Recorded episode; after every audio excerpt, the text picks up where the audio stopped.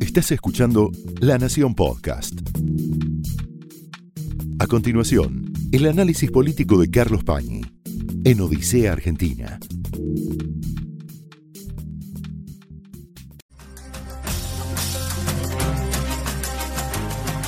Muy buenas noches, bienvenidos a Odisea. Hoy hubo un fallo importante en una Argentina cuya política desde hace ya mucho tiempo se ha judicializado, y es el fallo de la Cámara de Casación. La Cámara de Casación Penal es el máximo tribunal penal del país.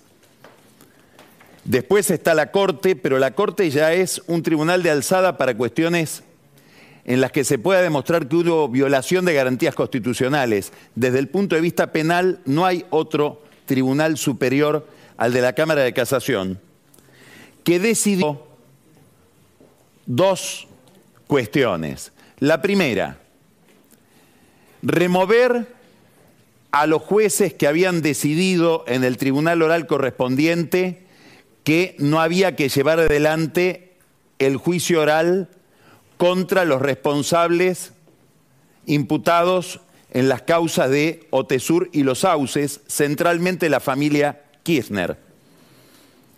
La Cámara de Casación decidió remover a esos dos jueces y que se realice el juicio oral, con una especificación relevante desde el punto de vista político y familiar y personal, que es que como Florencia Kirchner, en el momento en que se constituyó, una de estas sociedades, no era, tenía 12 años solamente, no era mayor de edad, debería ser excluida del proceso. Algo que desde el punto de vista político mucha gente reclamó y vio como sensato en la idea de que es alguien que nunca participó de la vida política, nunca militó políticamente o no, no, no es una política profesional, nunca buscó fueros, y fue un poco puesta por los padres irresponsablemente ante esa fue expuesta ante esas responsabilidades penales de haber introducido a Florencia Kirchner como directora de esas sociedades. Entre las personas que reclamó que fuera separada de los procesos estuvo en su momento Elisa Carrió. ¿Qué es lo importante de esto? Primero, que es la consecuencia de una jugada de la Corte. ¿Por qué? Porque la Corte la semana pasada decidió que debía ser relevada como jueza por razones de edad la camarista de la Cámara de Casación que tenía que resolver sobre este tema, Ana María Figueroa. El jueves, eventualmente, ahora ya se decidió que no, el Senado iba a forzar de nuevo una sesión, el kirchnerismo iba a forzar una sesión del Senado para devolverle a la jueza Figueroa la condición de jueza y prolongarle esa condición a pesar de que ya había cumplido 75 años, lo cual nos llevaba a un conflicto de poderes laberíntico de alguien que se iba a presentar como jueza cuando ya no era jueza. A tal punto ya no es jueza que le pagaron el sueldo y tiene que hacerle ahora un descuento por los días en que cobró sin ser jueza. Bueno, desplazando a la doctora Figueroa de la Cámara de Casación Penal quedaron sin excusas los otros dos camaristas que venían prorrogando su pronunciamiento y se pronunciaron hoy. Y se pronunciaron a favor de que se realice este juicio, que es un juicio importante por dos razones. Una es política. Es un juicio oral en el cual se va a ventilar todo el caso Otesur y los sauces donde, como sabemos, esos hoteles eran usados básicamente por dos empresas constructoras, Cristóbal López y Lázaro Báez, ligadísimos a la familia Kirchner, que usaban esos hoteles para alojar supuestamente a sus obreros que realizaban trabajos a kilómetros y kilómetros de donde quedaban esos hoteles por otra parte, alojaban a los obreros de la construcción en hoteles carísimos, hoteles boutique, aun cuando, por razones meteorológicas, inclusive del impacto que tuvo o que tuvieron las cenizas de un volcán chileno sobre Calafate esos hoteles estaban cerrados. Y aún así figura que estos empleados, estos empleados de Cristóbal López y Lázaro Bá seguían usando los hoteles para que simular ingresos que recibían esas sociedades. Y aquí viene la cuestión, la segunda cuestión importante. Si en la investigación, en la exposición de toda esta cuestión, se cierra un círculo que es el de la obra pública de Santa Cruz, donde, según demostró la justicia, en un tribunal oral, se pagaban coimas que supuestamente se blanqueaban después o se lavaban en la tarea de los hoteles. Siempre la actividad hotelera estuvo sospechada en general de ser una actividad en la que es muy fácil lavar dinero. Todo esto fue una construcción societaria de Néstor Kirchner, que ahora enfrenta las consecuencias de su familia. En alguna medida también por eso se la separa a Florencia Kirchner del caso. También se revocó, también estos camaristas revocaron el sobreseimiento para quienes intervinieron en el memorándum de entendimiento con Irán. Memorándum de entendimiento que para muchísima gente no es judiciable porque es una cuestión política, pero que tiene un costado muy discutible desde el punto de vista judicial, que es que sometía a una negociación política con Irán algo que la justicia argentina ya había acreditado, que era la participación de funcionarios iraníes como cobertura de Hezbollah para el atentado contra la AMIA. Quiere decir que quedan abiertas dos cuestiones importantes para el kirchnerismo en plena campaña electoral, y esto significa, por supuesto, un golpe para el candidato electoral, para el candidato presidencial de esta fuerza política, para Sergio Massa, que paradójicamente recibe ahora el impacto de algo que si bien no colaboró en iniciar, se inició en un momento en que él estaba enfrentado al kirchnerismo, asociado a Margarita Stolbizer, que es la que denunció por primera vez la causa Otesur. Massa zigzagueó desde ese momento muchas veces políticamente y ahora aquello que se inició en alguna medida con su consentimiento político y probablemente que él celebraría, ahora lo encuentra perjudicado por esta causa, que lleva al centro de la campaña el problema de la corrupción durante la era Kirchner. No es el único tema judicial que afecta a Massa, hay otro que lo afecta más directamente, no tiene que ver con Cristina Kirchner, con la familia Kirchner, sino que tiene que ver con su propia familia, y es que llegó al juzgado de Ariel Lijo una denuncia penal formulada por Ricardo López Murphy y Marcela Campagnoli, diputados, por un tema que nosotros desarrollamos extensamente aquí en Odisea, que es la compra de 600 autos por 9 mil millones de pesos en AISA a un precio superior al de mercado. Una adjudicación para la empresa Lumière Automóviles, y acá hay un detalle políticamente significativo que lo comentamos en su momento y ahora hay que volver, ahora a la luz de esta causa penal, a comentar lo que es que el vicepresidente de AISA, Martín Reibel, que es como si fuera el hermano de Máximo Kirchner, con quien se crió en Santa Cruz Máximo Kirchner, es decir, alguien que es más que de la cámpora, es casi de la familia Kirchner, no firmó esos contratos que ahora deben ser investigados, no firmó el acta de directorio donde se adjudicaban estas compras de autos, lo mismo que el astutísimo José Luis Lingeri, que tampoco se acordó de ir a la reunión de directorio en ese momento, con lo cual queda más expuesta la familia Massa políticamente y Malena Galmarini, que es la presidenta de AISA. La causa llega al juzgado del doctor Ariel Lijo y en la fiscalía empiezan a percibir señales de que el hijo, como en tantos otros expedientes, ha decidido dormir este expediente que complica al candidato Massa.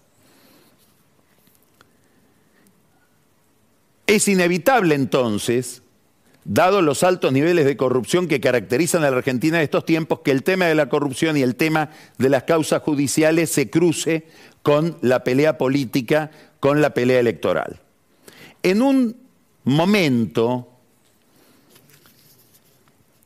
de gran cambio en la Argentina, hay una frase de Lenin que Lenin pronuncia refiriéndose a la revolución rusa que él encabezó, esa frase dice, hay décadas en las que no pasa nada y semanas en las que pasan décadas. Bueno, daría la impresión de que estas semanas que estamos transcurriendo en la Argentina son semanas en las que pasan décadas por la cantidad de cambios que hay. Ya vimos cambios y estamos viendo todo el tiempo cambios importantes en el diseño electoral del país.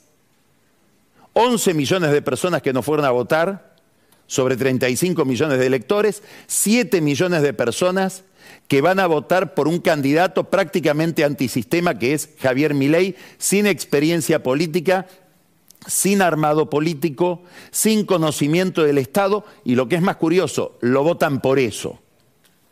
Hoy tenemos a un invitado que mira a la Argentina desde una plataforma muy interesante, porque la mira desde Italia, es un gran conocedor de la Argentina y de su historia, que es Lori Sanata, a quien le vamos a preguntar cómo está viendo él este fenómeno, en cuyo centro está Javier Milei, pero que excede a Javier Milei, que es el comportamiento de una sociedad que al parecer decide caminar hacia lo desconocido. Bueno, en este contexto se producen elecciones también muy raras, en las provincias. El PJ ya perdió seis provincias, en lugares donde aparentemente era invencible. San Juan y San Luis, dos que me vienen a la cabeza. Le quedan diez provincias de las que tenía y Juntos por el Cambio, que es una alianza que comenzó siendo muy urbana, muy metropolitana, ya tiene ocho provincias, de las cuales la mayoría son radicales. En Santa Fe, todos sabemos, hubo una derrota colosal del peronismo. Santa Fe es una provincia que el peronismo prácticamente ha tenido escriturada, es la única provincia que el peronismo ganó en el derrumbe de 1983. Bueno, ganó ahí Maximiliano Pularo, un candidato que hizo una elección como ningún candidato hizo desde 1983 a la gobernación de Santa Fe. Y ahora se suma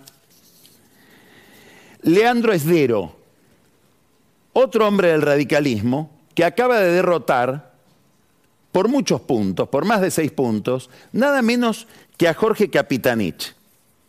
¿Por qué digo nada menos que a Jorge Capitanich? Porque Capitanich es un personaje especial.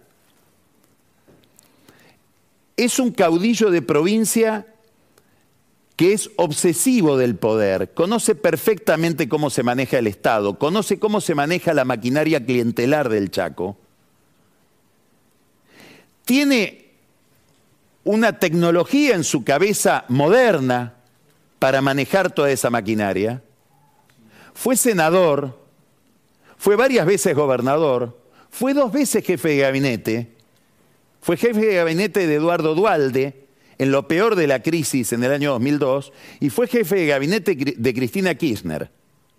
Es decir, cae derrotado una figura muy importante del peronismo, cae derrotado un eventual candidato presidencial en el futuro del peronismo. Yo creo que cuando Cristina Kirchner mira el mapa de recursos humanos con el que puede contar, debe lamentar muchísimo esta caída de Capitanich, no solamente porque es un recurso con el que ella contaba en el ajedrez interno del peronismo, alguien muy ligado a ella, muy subordinado a Cristina Kirchner, sino porque la deja en una situación incómoda en la que ningún caudillo quiere estar, que es una excesiva dependencia respecto de un solo protagonista, que es Axel Kisilov. Es decir, la caída de Capitanich quiebra un, posible equilibrio interno que pudiera haber en el futuro dentro del kirchnerismo. Es decir, estamos ante un cambio importante en la configuración del poder del país y de la principal fuerza política que es el peronismo. Hay otro dato interesante. ¿Por qué? Porque Puliaro en Santa Fe, Osdero en el Chaco, son dirigentes de partido, son dirigentes identificados con la militancia política, podríamos decir clásica. Es gente de la organización política, de un partido tan tradicional, tan estructurado como es el radicalismo. En el caso de Esdero, militó durante mucho tiempo en el Chaco y en, en el último tramo de su carrera, militó al amparo de un líder importante que tiene el radicalismo, que es Gustavo Valdés, el gobernador de Corriente, que también es un hombre de una familia política que viene de la militancia política. Todos ellos tienen sus raíces, como suele suceder en el radicalismo, en la militancia universitaria. ¿Qué quiero decir con esto? Que parecería que en un nivel de la política, la impugnación de la, comillas, casta, que verbaliza mi ley, que aparece en las encuestas, que sería la proyección de un sentimiento de mucho desgano, de mucho desapego de la gente hacia la política profesional, en esas provincias no se verifica. Pareciera que los partidos todavía tienen una vitalidad que se desconoce, tal vez en la capital federal o en el, en el área metropolitana. O sea que estamos ante novedades, paradojas, contrastes de distinto tipo, que impide algo que uno busca siempre, y hoy se vuelve muy resbaladizo, poder generalizar, poder encontrar reglas generales, poder encontrar alguna ley que nos explique hacia dónde va la historia. Eso hoy está ausente, no contamos con eso que tranquiliza en general. Hay que mirar la historia del radicalismo en este momento, hay que mirar el entramado que se puede ir formando entre gente como Pularo, como Dero, como Gustavo Valdés, no hay que descartar y olvidar un dato que muy poca gente, poquísima gente tiene en cuenta, y es que Gerardo Zamora, el santiagueño, de origen es radical y tiene afinidades históricas, atávicas con todo este grupo de gente. Entonces, estamos ante un mapa que se puede completar si triunfa en Mendoza Alfredo Cornejo, importante para ir vislumbrando la Argentina que viene. Y probablemente un mapa que le dé más consistencia y una especie de esqueleto a Juntos por el Cambio del que carece Juntos por el Cambio si uno mira las peleas de cúpula que se producen sobre todo en la ciudad de Buenos Aires y dentro del PRO. Es decir, hay que mirar todo de nuevo. Obviamente para el peronismo es un golpe importante. Sería interesante ver cómo mira Massa lo que pasó en el Chaco, porque para cualquier peronista una derrota de esta dimensión en el Chaco, que implica la aparición, algo que no dijimos, de un, de un radicalismo que se renueva, porque Esdero viene de vencer a la cúpula tradicional del radicalismo que estaba representada por Ángel Rosas y su equipo, es decir, hay una renovación en el Chaco interesante, no solamente dentro de las fuerzas políticas del Chaco, sino dentro del mismo radicalismo. ¿Cómo ve el peronismo en general esta derrota en el Chaco que tiene tanta densidad desde el punto de vista de esa fuerza política? Es un derrumbe peronista generalizado, está hablando de eso, esta derrota y otras derrotas, San Juan, San Luis,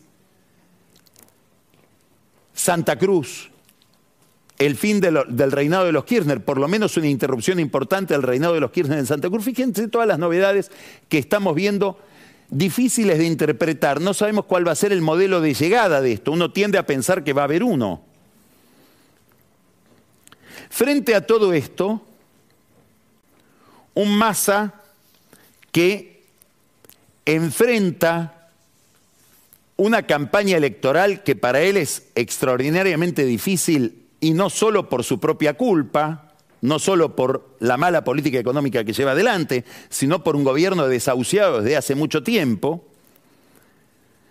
apela a los reflejos primitivos que tiene cualquier político, que son los reflejos clientelares, de pensar en cambiar plata por votos, devolución del IVA, que en realidad no es devolución del IVA, lo explica muy bien Alfredo Sainz en una nota en, La Nación es la devolución del 25% a cualquier compra que haga un jubilado, un monotributista, un beneficiario de la asignación universal por hijo en los supermercados, sorteos de electrodomésticos, digamos, una respuesta un poco desesperada y patética que tiene repercusión a escala general en la economía. ¿Por qué? Y porque empieza a haber incógnitas de otro calibre sobre la dinámica económica.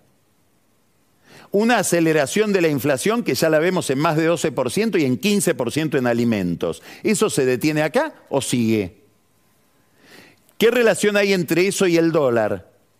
Donde la brecha vuelve a estar prácticamente en 100% entre el dólar oficial y el dólar alternativo, el contado con liquidación. ¿Qué sucede con el nivel de actividad económica? 10 mil millones de dólares negativos del Banco Central que impiden solventar las importaciones sin las cuales es imposible producir. Entonces empieza a ver la caída del nivel de actividad, más otro drama económico del que se habla muy poco, y es la deuda que tiene el Banco Central con las empresas que fueron financiadas por sus casas matrices o por sus proveedores 40 mil millones de dólares que ahora se duda de que los vayan a recibir. Ese es otro gran problema que va a heredar el gobierno que venga. Aún el gobierno de masa, si hipotéticamente llegara a ganar masa. Todo esto enciende luces de alarma en muchos observadores, en muchos actores de la economía, y se conoció una luz de alarma importante hace dos semanas, no este jueves que pasó, el otro, en un think tank de Washington, pronunció en la larga conferencia Jane Shambau. Jane Shambau es una figura importante para la Argentina en el engranaje de Washington, del gobierno norteamericano. ¿Quién es? Es el segundo de la Secretaría del Tesoro. ¿Por qué es importante el segundo de la Secretaría del Tesoro? A lo mejor en términos prácticos hasta es más importante que el secretario del Tesoro. Porque la secretaria del Tesoro, que es Janet Yellen. ¿Por qué es importante? Porque es el encargado de las relaciones internacionales de lo que sería el Ministerio de Economía de los Estados Unidos. Y dentro de sus competencias está el monitoreo y la conducción o la dirección de lo que es la representación americana, norteamericana en el Fondo Monetario Internacional. Es decir, que la representante de Estados Unidos en el fondo, que es, vamos a ponerlo en términos muy crueles, la jefa de masa, Gita Gopinath, depende de este señor Shambau. Shambau pronunció un largo discurso respecto del papel del fondo en el mundo. Es un tema que está en el centro de la discusión hoy, sobre todo por las tensiones entre Estados Unidos y China y por el papel director que tiene siempre Estados Unidos en el Fondo Monetario Internacional. Y en la última parte de ese discurso se refiere al papel del fondo como financista y auditor de los países que le piden financiamiento. Y Jean dice algo muy contundente. Dice, yo sé que esto es difícil lo que estoy diciendo, pero si el fondo le presta a un país que se compromete a determinadas reformas y ese país no realiza las reformas, con todo el dolor del alma, él dice, con todo el costo que eso puede significar, el fondo se tiene que retirar de ese país. Debe romper el contrato. Por el riesgo que tiene el Fondo Monetario Internacional de quedar envuelto el fondo y su reputación en el incendio que se puede producir en ese país en detrimento de la gente de ese país si no se cumplen con los programas. Cualquiera que escuchó este discurso dice, está hablando de la Argentina, pero si, por si había alguna duda, al día siguiente aparece en un blog, un blog que se llama Bretton Woods Committee, un artículo de Mark Sobel, que es un íntimo amigo de Jambau, exfuncionario del Tesoro, que dice, los que escucharon ayer a Jambau, que sepa que cuando se refería al papel del fondo en países que no cumple, estaba hablando de la Argentina. Es decir, que hoy en Estados Unidos, figuras muy gravitantes en el Fondo Monetario Internacional le están diciendo a Cristalina Georgieva, soltale la, la mano a Massa, soltale la mano a la Argentina, andate.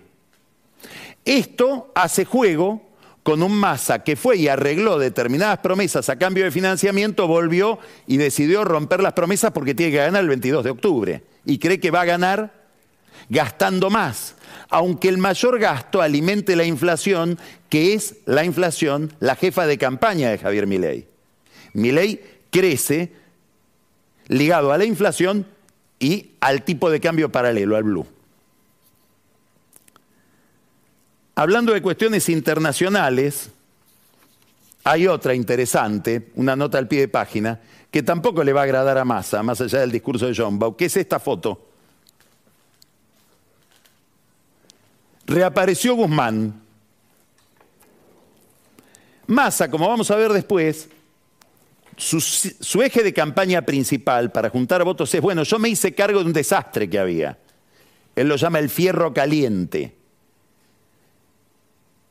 Les pido el voto por eso. Que me premien por mi altruismo. Sin Massa pide el voto por su altruismo, aunque a alguno le parezca inesperado. ¿Qué quiere decir? Me hice cargo del desastre que dejó Guzmán. Ahora, Guzmán fue contratado o convocado por el gobierno de Lula da Silva.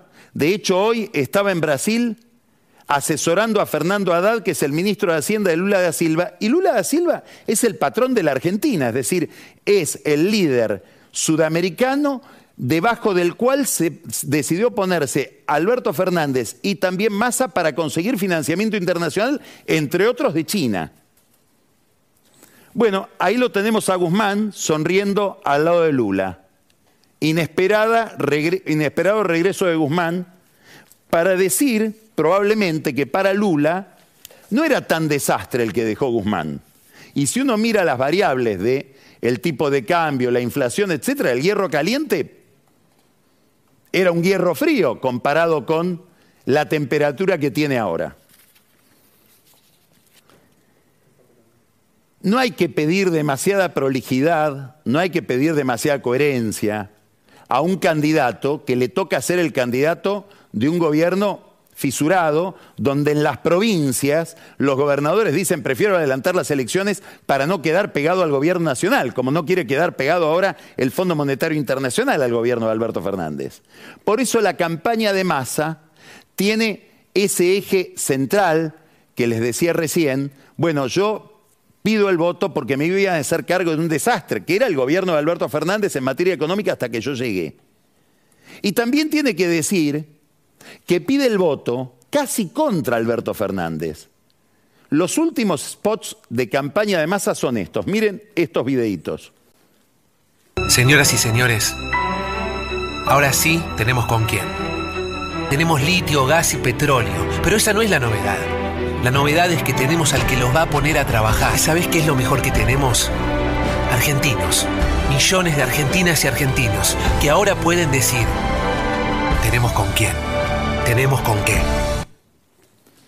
Y como no teníamos con quién hasta ahora, Alberto Fernández, ¿qué es? ¿Un muñeco de trapo tirado en el piso, como dijo una persona en un focus group? Hay quienes, esperando que todavía reaccione, dicen, ¿cómo no lo echa el ministro de Economía que dice que no teníamos con quién? Y que recién ahora tenemos con quién. O vamos a tener con quién si él gana, porque tampoco las cosas que promete más hacer las hace ahora. Mire este otro, este otro video. Lo que viene es mejor que lo que termina. Tengo el coraje para hacer los cambios que Argentina necesita. Mejor, digamos, es el, el, discurso de un opositor, lo que viene es mejor que lo que termina. Vamos a ver qué dice Alberto Fernández de todo esto, si es que tiene algo para decir. Complicada la campaña de masa, porque está en la situación que describía el lunes pasado Camila Perochena cuando nos recordaba cómo era la campaña del 89, donde Eduardo Angelos, envuelto en, las llamas de la hiperinflación de Alfonsín, tenía que pedir la cabeza de Surruil, del ministro de Alfonsín.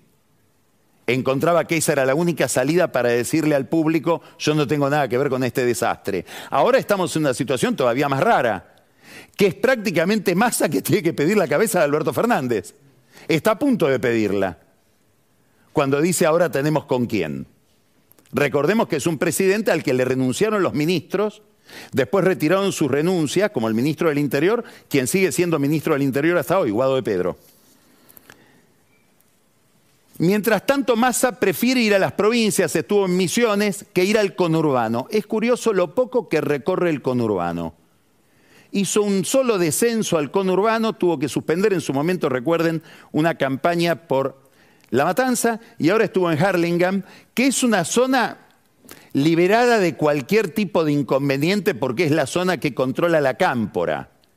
Ahí es donde la cámpora le ganó la interna a Juan Zabaleta y le muestra la cabeza cortada de Zabaleta, la cámpora, a los demás dirigentes tradicionales del conurbano, como diciendo, pórtense bien. Bueno, a ese lugar fue Massa. Muchas cosas para decir del conurbano, curiosidades del conurbano, que podríamos hablar largamente con Daniel Vilota después. Pero, por ejemplo, hubo un divorcio matrimonial que generó algún ruido en las redes sociales, se liquidó ese divorcio, es un divorcio que protagoniza un ex intendente del conurbano bonaerense, alto funcionario de Kisilov, pagó 20 millones de dólares aparentemente, toda plata negra, con lo cual es muy difícil de demostrar. Se habría abierto para esos 20 millones de dólares una cuenta en Uruguay. La mujer le reclamaba 50, se llevó 20, hizo buen negocio el marido. Lo cierto es que estamos hablando de cifras siderales, es decir, de una clase política de zonas las más pobres y complicadas del país constituidas por multimillonarios que viven de la política desde hace 30, 40 años. ¿De dónde, de qué negocio se puede obtener un patrimonio donde la mujer le reclama al marido 50 millones de dólares? ¿Cuál será el negocio? Es una pregunta bastante fácil de resolver. Bueno, más allá de este episodio, de esta anécdota, después se asombran de que Milei hable de la casta y consiga votos denunciando a la casta. Lo cierto es que lo llevan a masa a Harlingham y aparece como un mayor protagonismo de Máximo Kirchner, más activo. Dicen que hasta la madre, Cristina, le dijo, tenés que mostrarte más. Guado de Pedro, que hizo un videíto después de haber desaparecido de la campaña de masa, a tal punto que le prestó su propio banker a em, eh, Juan Grabois para que hiciera campaña en contra de masa, ahora dice hay que militar la candidatura de masa y decidió Máximo Kirchner y la Cámpora terminar las tensiones musicales, melómanas, con Axel Kisilov. Acuérdense que hubo toda una pelea en el mundo kirchnerista muy visible, es difícil que alguien critique a Máximo Kirchner dentro del kirchnerismo, Kisilov se animó, es más, dijo, bueno, lo voy a decir, lo digo, hay que inventar otra canción. Perón y Evita fueron lo mejor, Néstor y Cristina fueron lo mejor, fueron los grandes momentos de la historia argentina, pero no podemos seguir cantando canciones que no sabemos todos. No podemos seguir viviendo de la nostalgia. Tenemos que inventar otra canción. Es este Kisilov que se ve recortado casi como la única figura, si llega a ganar la provincia, la provincia de Buenos Aires, del peronismo que viene. Esa nueva canción sería la canción post-kirchnerista. Le contestó Máximo Kirchner diciendo, yo no me dedico a la música, soy un militante político.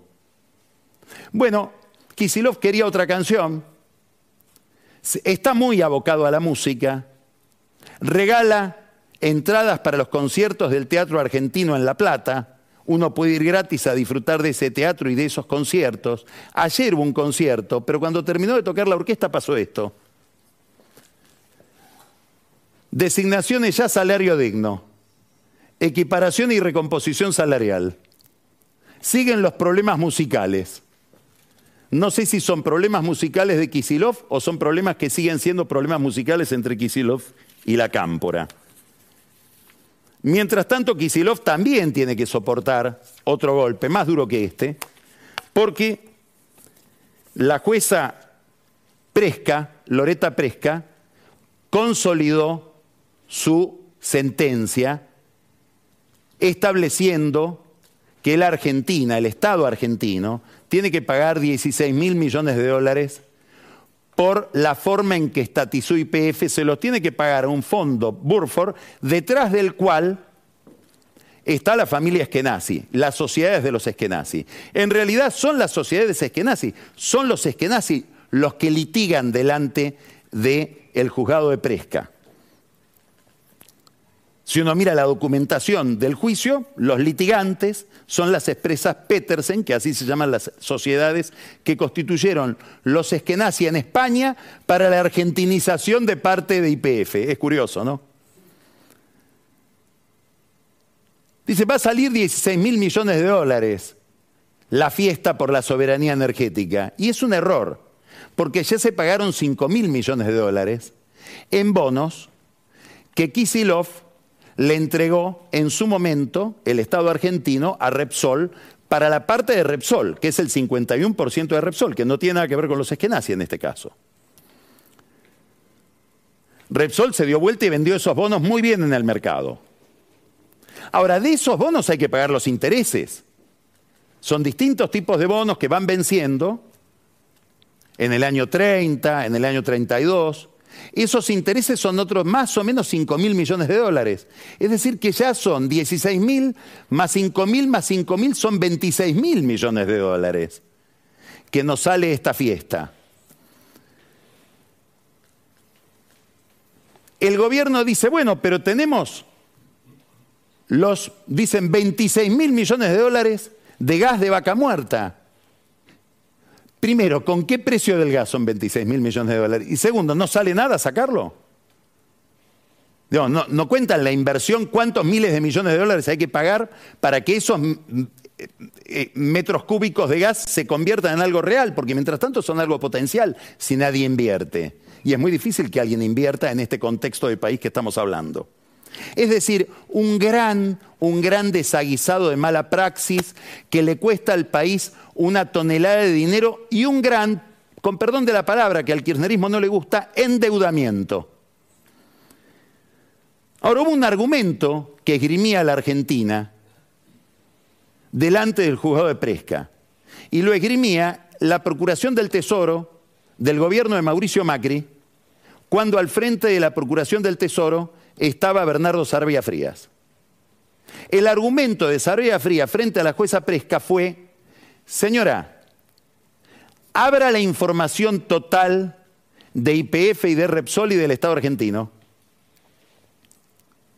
Que se tenga que poner sobre la mesa todos los mails, las comunicaciones internas, etcétera, lo que se llama en la, en la técnica judicial norteamericana un discovery, es un procedimiento establecido y usted va a ver que el fondo Burford en realidad representa una familia que entró a IPF por ser poco menos que testaferros de los Kirchner. Es decir, usted está recompensando a alguien que tiene el activo por el cual litiga a través de la corrupción.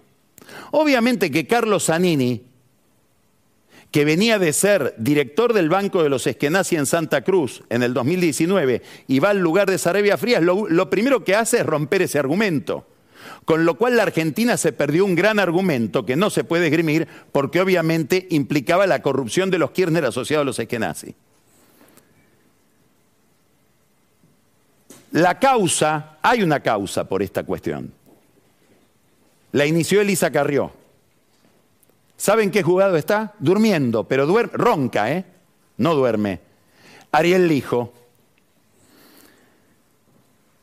Cuando comenzaron, hace muchos años ya, 2009, las investigaciones por todo este entramado de corrupción que vuelve el caso IPF en un caso internacional, es difícil encontrar a escala internacional tanta oscuridad,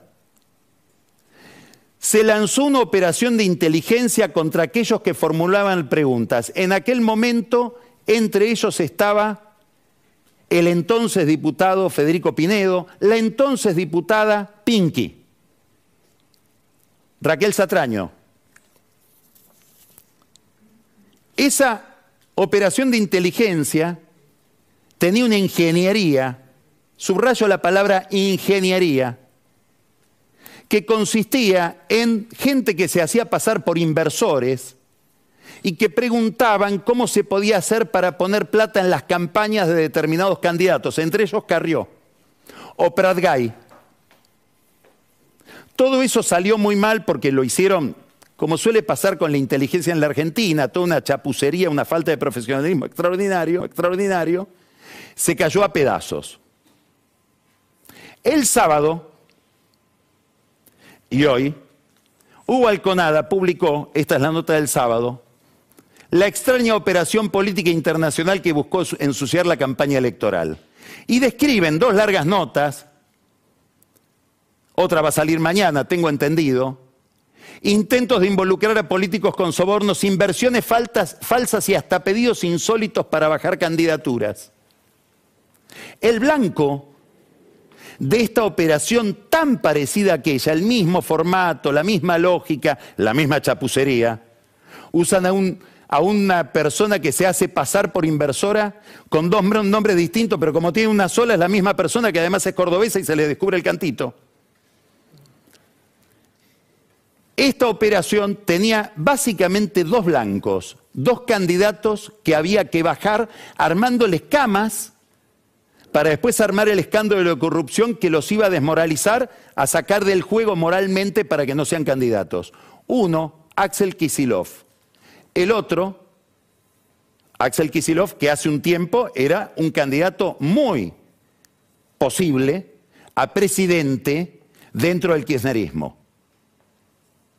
El otro, Julio Zamora, candidato a intendente de Tigre. Son casualidades, no hay derecho a sospechar. Prueba ninguna, pero da la curiosidad que son dos personas que le podían haber cortado el camino a Sergio Massa o a Malena Galmarini. Esto fue el análisis político de Carlos Pañi en Odisea Argentina, un podcast exclusivo de La Nación. Escucha todos los programas de La Nación Podcast en www.lanacion.com.ar. Suscríbete para no perderte ningún episodio. Estamos en Spotify, Apple Podcast, Google Podcast y en tu reproductor de podcast favorito. Seguí escuchando La Nación Podcast.